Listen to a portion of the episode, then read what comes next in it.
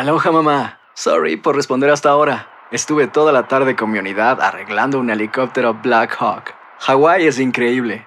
Luego te cuento más. Te quiero. Be All You Can Be, visitando goarmy.com diagonal español. Carlos Aguilar e Iñaki Arzate están de campana a campana. Con toda la actualidad del boxeo, entrevistas, información y opinión. De campana a campana. Cabrón! ¡A huevo! ¡Canelo! ¡Canelo! ¡Canelo, let's go, baby! ¡Canelo Álvarez!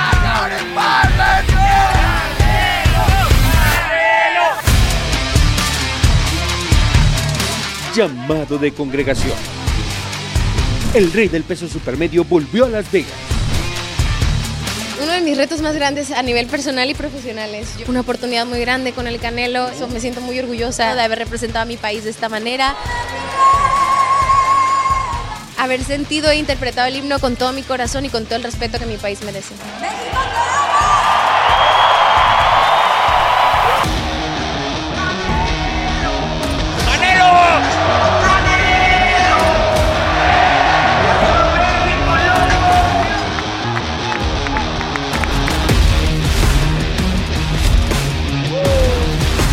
Inevitable cita que presumiblemente atrajo estelares de la música.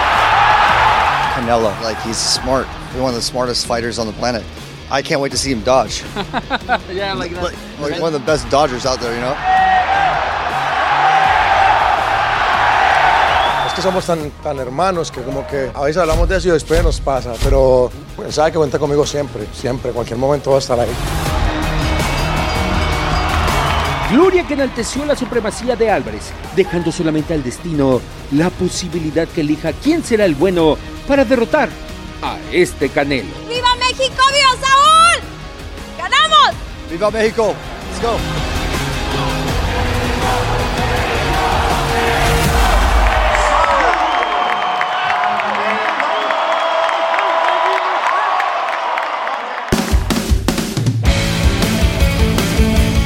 De Campana a Campana y de Esquina a Esquina, bienvenidos nuevamente a este espacio dedicado al mundo del boxeo.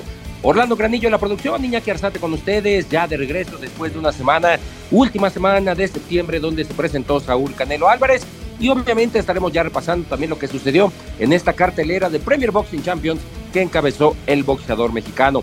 Parte de lo que se vivió obviamente durante esta semana, los, eh, los puntos a tratar por parte del Canelo en el reto contra Jermel Charlo y pues obviamente lo que corresponde a lo que viene después de este reto. Todavía le quedan dos, dos peleas con Premier Boxing Champions, un contrato de tres peleas que firmó con Al Heyman. Pero vamos a escuchar lo demás, las demás peleas, qué sucedió previo a Saúl Canelo Álvarez. Este fin de semana en Las Vegas, Nevada, el mexicano Saúl Canelo Álvarez salió exitoso de la que fue su tercera defensa de los títulos del peso supermediano al vencer por decisión unánime a Jermel Charlo con tarjetas de 119-108 y con una doble de 118-109 en una pelea dispareja y que provocó muy pocas emociones. Al final de la pelea el tapatío habló sobre el resultado. Creo que ese estilo se les complica a todo peleador, no nomás a mí. Creo que a todo peleador ese tipo de estilos eh, se complican a todos, a todos los peleadores, no es parte de. Pero creo que hizo un buen trabajo y eso me, me, me tiene contento. Como lo dije, ahorita disfrutar, después sentarnos con nuestro equipo, con, con Al y, ver qué, es lo que sigue. No, pues yo creo que en algún momento de la pelea salió a, a moverse, a, que, a, que le pegara lo menos que se podía y, y, pues es un buen peleador, es un buen peleador, no por nada es indiscutido eh, también, entonces eh, eh, hay que darle crédito también a, a Yermel. La misma cartelera, Jesús Ramos perdió por decisión unánime ante Erickson Lubin, con puntuaciones de 115-113, 116-112 y 117-111, que dejaron inconforme al público que sintió que el bono fue despojado. En otro combate, Mario Barrios se llevó la victoria ante el veterano cubano Jordan Isugaz, gracias a que los jueces le vieron ganar de manera clara en las cartulinas por 117-108, 118-107 y 118-107. En otras peleas de boxeo este fin de semana, García venció al mexicano José Resendiz con un knockout en 8 rounds. El desenlace llegó con un gancho al cuerpo y remató el rostro. El toro cayó y no pudo recuperarse. El referee paró la pelea al minuto con 23 segundos. Estos fueron los resultados más importantes del boxeo durante el fin de semana. Un Canelo que fue propositivo, que fue hacia adelante, buscando obviamente cerrar los costados a Germán Charlot y además pues considerarse como el mejor libra por libra en la 168 y reinando obviamente ante un campeón como el de la 154, un Germán Charlot que no dio a más, a más en este, en este combate, a pesar de que durante todo, todo el previo estuvo hablando que él tenía las habilidades y las herramientas suficientes para poder salir a flote. Sin embargo, no fue así y de esta manera Saúl Canelo Álvarez se lleva la victoria, además de los resultados, ese resultado muy, muy polémico de Jesús El Mono Ramos y también el duelo donde se corona Mario El Azteca Barrios, campeón interino del Consejo Mundial de Boxeo. Parte de lo que se vivió y obviamente tenemos declaraciones de Canelo. Ya estamos aquí cerca de que pase Saúl Canelo Álvarez con nosotros acaba de vivir eh, el momento de enfrentar justamente a Yermel eh, Charlo y aquí ya se acerca justamente Saúl con nosotros. Eh, Saúl, ¿cómo te sientes después de esto? ¿Qué sentiste arriba del cuadrilátero con el tonelaje de Charlo? No, me sentí muy bien, me sentí muy bien, la verdad que hice un gran trabajo, sabemos que Charlo es un gran peleador también, se sabe mover, sabe moverse muy bien, tiene muy buena su distancia.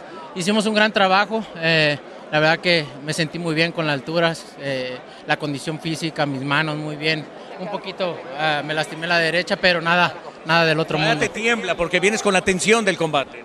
No, sí, sí, claro, pues tiembla. Después de 12 rounds, claro que tiembla, no es parte de la adrenalina, todavía está ahí. ¿Sentiste el poder de, de Charlo en algún momento? ¿Sentiste su pegada? Se siente fuerte, se siente su pegada, no por nada es campeón indiscutido, no se siente su pegada, sí. Ve, veía que Eddie te decía, ten cuidado, te puede aparecer porque no soltaba la derecha. Sí, se agacha de repente y de repente tira el volado, ¿no? Eh, me estaba queriendo cambiar este, me estaba queriendo dormir para tirarme la derecha, pero pues obviamente trabajamos para él y sabemos lo que traía. Es una enorme posibilidad en el séptimo episodio. ¿Qué sentiste? ¿El volado por arriba? ¿Lo conectas? ¿Qué vienes? Le estuve pegando abajo, le estuve pegando abajo y le cambié. Le cambié, le cambié el golpe arriba y ahí fue cuando lo sentí flojito y le pegué el óper ese que lo mandó. A, a él solo recurrir a ponerse de rodillas para que le contara y recuperarse, ¿no? Él buscó de alguna otra forma quedarse ahí para, para no quedar tan mal. Es un recurso, ¿no? Para recuperarse y luego salir a, a, pelear y ver lo que hizo, ¿no? Se recuperó y salió toda la pelea. Saúl, hay una comunión enorme con la gente aquí. ¿Qué viene? ¿Qué le prometes a la gente? Nada, eh, mostrar lo mejor de mí cada una de las peleas, hacer las mejores peleas, peleas grandes. Agradecido con toda la gente que vino a apoyarme. Espero que haya disfrutado y vamos a seguir para adelante. ¿Algún nombre te viene a la mente? Ahí está Crawford, ahí está el representante Benavides. No, no sé. Vamos a, vamos a ir a hablar con Ol Haimon y, y, ver qué es lo que sigue. Saúl, eh, saludos a la gente que te ve en tu DN. Gracias, saludos a toda la gente, gracias por su apoyo y viva México, cabrones. Ahí está Saúl Canelo Álvarez. Y después de escuchar a Saúl Canelo Álvarez, vamos a escuchar la opinión del que llevó la narración para tu DN, Carlos Alberto Aguilar, de este combate. Y también escuchamos a Memo Schutz, parte de los especialistas que tenemos en el mundo del boxeo. Ha pasado la pelea de Saúl Canelo Álvarez, mucho en el aire y les daré mi punto de vista. Creo que Saúl Canelo Álvarez vuelve a dejar claro que es el rey en las 168 libras. Del otro lado le falta rival.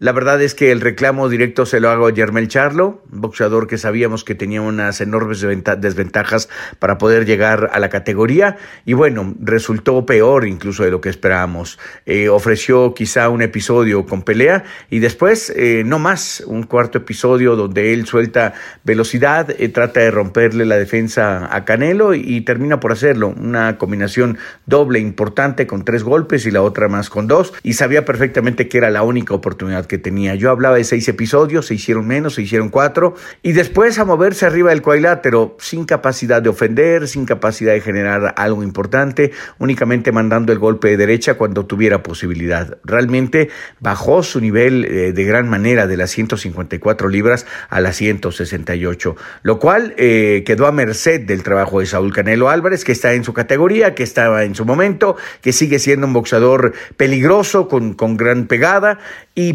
penosamente eh, para Saúl en el episodio número 7 lo logra alcanzar y termina por meter una muy buena combinación por arriba, manda a la lona a Charlo, este se recupera y ya no pudo más eh, ejercer ese dominio. Mucha gente le reclama a Saúl el que haya perdido pegada. Yo lo que creo es que lo que ha perdido son combinaciones. La pegada la tiene, pero de repente se vuelve un boxeador monótono con las mismas combinaciones. Si él de repente generara combinaciones eh, como lo hizo contra Cale Plan, como lo hizo en esa caída que le tiene a a Charlo o por algunos momentos en la segunda pelea contra Gennady Golovkin, creo que lo harían un boxeador mucho más completo de lo que ya es. Eh, la crítica es fuerte en contra de Saúl, pero me parece que sigue reinando en la 168. Llega ya a los 500 millones de dólares en, em, en, venta. Y quizá otro de los reclamos que yo le haría es que como él impone su ritmo de boxeo y, y se queda a la merced de boxeadores, o en este caso un boxeador que no tenía el talante para llevarlo a combate, pues entonces al imponer el ritmo genera muy pocos golpes. Eh, generó en promedio 35 golpes por round lo cual es muy poco para el nivel de, boxeador que es. Creo que necesita incrementar el nivel de la rivalidad, el nivel de, los oponentes, y me queda claro que están en dos nombres, que es eh, David Benavides, que es Dimitri Vivol, y quizá Keile Plan, que le exigió una muy buena contienda, ya crecido en su boxeo. Eh, me quedo con que Saúl sigue siendo y se mete a la zona de los mejores libra por libra del mundo, pero de la lista de cuatro lo pondría en la cuarta posición. Dejo sin duda a Terence Crawford como el mejor, después a Inoue, Usyk y después aparecería Saúl. Sin más por el momento, les mando un gran abrazo, pásenla muy bien, abrazos de Carlos Aguilar. Estás de campana a campana. Canelo cumple, Canelo cumple eh, eh, eh, a, a, lo que busca, ¿no? Que es embolsarse muchos millones de, de dólares, ¿no? multiplicar los billetes verdes para, para un puñado de personas y, y, y ganar. Que, que por supuesto sabemos que hoy en día el boxeo eh, deja mucho que desear, no es ni la sombra de lo que fue la, en antaño, ¿no? Con los grandes campeones de distintas nacionalidades, no hablar de los grandes eh, púgiles mexicanos, ¿no? Julio César Chávez, pasando por quien tú me digas, desde Juan Manuel Márquez, el Finito López, no Sal Sánchez, eh, el, el Puas Olivares, eh, demasiados, demasiados que yo podría nombrar, eh, latinos inclusive. Eh, ahora no, ahora se cuida mucho el boxeador, eso no es culpa del Canelo, finalmente es la manera en la que se maneja el boxeo, eh, no los rankings de los de los organismos en donde pues uno no entiende por qué uno está en dos o uno está en ocho y por qué va a pelear este y por qué tiene que exponer y por qué es mandatoria. Ah, eh, yo creo que han perdido muchos adeptos a las artes marciales mixtas en donde sí pelean los mejores contra los mejores y aquí no, aquí realmente hay muchos intereses de por medio y, tratan de, pues de que la gallina de los huevos de oro siga dando y ese es el caso de Canelo. Canelo eh, eh, cumple con creces, in, insisto, en, en, el tema de los billetes verdes y en ganar, pero en los segundos, si tú quieres ser leyenda y quieres ser el mejor de todos los tiempos, pues tienes, las formas importan y muchísimo, y eso es donde Canelo sigue debiendo. Canelo, claro que tiene detractores, eh, de, hay unos que, que tienen razón, otros no, eh, es, es, un, es, un, es un boxeador que, que obviamente eh, está en boca de todos, pero no es el mejor de todos los tiempos, no es el mejor libra por libra, tiene, si quiere trascender y quiere ser el mejor en la historia, tiene que cambiar esa narrativa. Vamos, si uno analiza sus últimos combates, prácticamente todos han sido en, en pesos pactados, en catchweight, claro. o, o, tomando a, a, boxeadores que salen de su zona de confort, porque tú me dices, bueno, Canelo busca pelear con los mejores, no, cuando Canelo pelea con el con, con Bivol y quiere subir de peso, pues no, no, no la libra, ¿no?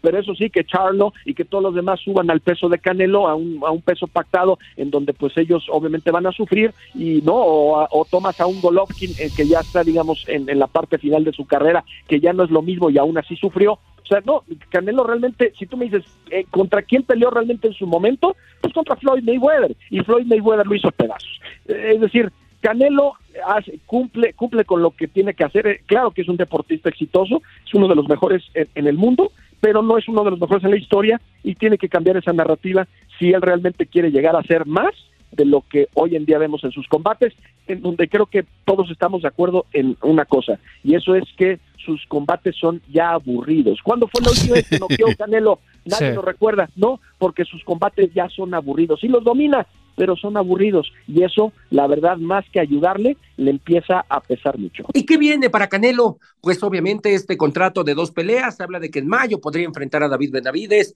como parte de la baraja que tiene Al Heyman con Premier Boxing Champions, además de una posible pelea con Terence Crawford para el mes de septiembre, si es que se da ese proceso del campeón indiscutible en dos divisiones como lo es Terence Crawford. También después del combate de Canelo contra Jamel Charlo, el mismo Jake Paul en sus redes pues publicaba esta parte donde eh, incita a Canelo a que lo esté enfrentando más adelante en un duelo donde se habla que podría suscitarse en la esfera de Las Vegas, Nevada, 18 mil, 19 mil espectadores, lo que se pronostica que podría tener la esfera para este combate, pero es todavía muy, muy soñador que pueda darse el duelo entre Canelo y Jake Paul. Así parte de lo que se vivió este fin de semana en el mundo del boxeo. Obviamente lo que viene Tyson Fury ya llegando a un arreglo con Alexander Usyk, un duelo que se realizará en el Medio Oriente.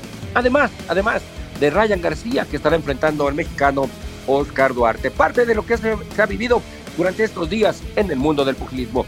Ya sabe, manténgase en sintonía desde campana a campana y de esquina a esquina a través de tu DN Radio. Esto fue de campana a campana y de esquina a esquina. Los invitamos a suscribirse y a estar pendientes a nuestro siguiente episodio todos los jueves en su plataforma favorita y en UFO.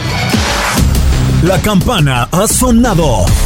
Los 12 rounds han finalizado.